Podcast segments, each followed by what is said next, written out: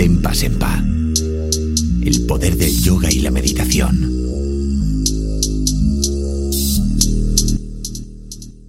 Nos hacen creer que somos insuficientes. Primera, porque somos predecibles. Nos enseñan a, a pensar de una manera, opinar de una manera y de esa forma somos muy predecibles. Entonces, partiendo de la base de que somos predecibles, entonces somos muy manipulables. Y es ahí donde el hecho de que no lleguemos nunca, por un lado, a sentir que somos suficientes, pero luego por otro, estar alimentando constantemente la competitividad.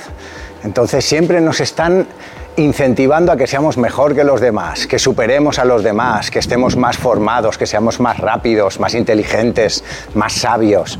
Pero luego siempre subrepticiamente estamos como con un fondo de no sentirnos que realmente valemos, de no sentirnos siempre con el sentimiento de lo que se denomina el impostor o la impostora. ¿Cuál es el sentido profundo que tiene esto? Pues supongo que como somos tantos, que nos hagan darnos cuenta todo el rato de que, de que bueno, vales, pero lo justo y pelado, ¿vale? Puedes llegar hasta donde tú quieras, pero hasta un límite. Y puedes ser mejor que los demás, pero siempre va a haber alguien por encima tuya que te diga cómo tienes que hacer las cosas. Así que de alguna manera yo creo que el hecho de que nos hagan sentir siempre que somos como un poco impostores o como que no somos suficientes o como que no valemos lo que realmente valemos, tiene que ver directamente con el tema de que tenemos que ser un poco predecibles y manipulables para formar parte del engranaje de la sociedad. Ojalá algún día la sociedad esté mirando por sus ciudadanos, por su bienestar, por su salud, por su conciencia, pero hoy en día no es así.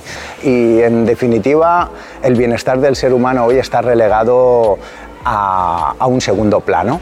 Bueno, creo que en algún momento vamos a llegar a, a, transformar esto y que sea la calidad de vida del ser humano la que prevalezca por encima de su productividad.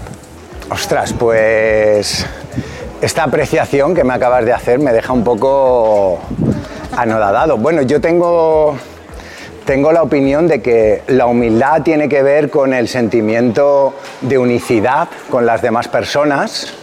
Entonces, ser humilde pasa directamente porque aunque seas bueno en algo, no llegar a creértelo para no perder el sentido de unicidad con el grupo, con el colectivo. Pero luego, por otra parte, ser vanidad, eh, ser vanidoso está mal mirado, es como tiene una connotación negativa. No sabría qué decirte, porque estamos en una sociedad totalmente egocéntrica, totalmente narcisista, totalmente vanidosa.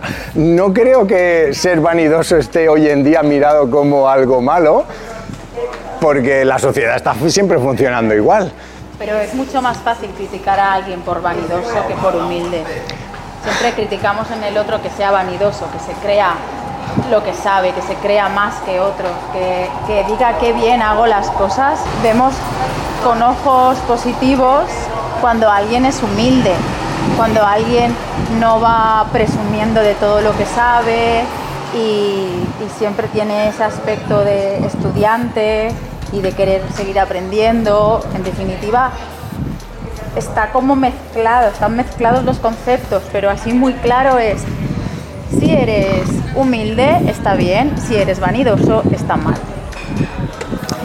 Bueno, esta apreciación yo creo que tiene que ver directamente con una esencia que tiene nuestra sociedad de siempre estar deseando aquello que no se tiene. Supongo que en una sociedad narcisista como la que estamos viviendo hoy en día, y donde el egocentrismo lo marca todo, sobre todo pues hoy en día el audiovisual es lo que es como la tarjeta de presentación para cualquier empresa, para cualquier eh, producto o incluso para relacionarnos con otras personas, ¿no? Fotografías, vídeos, audios.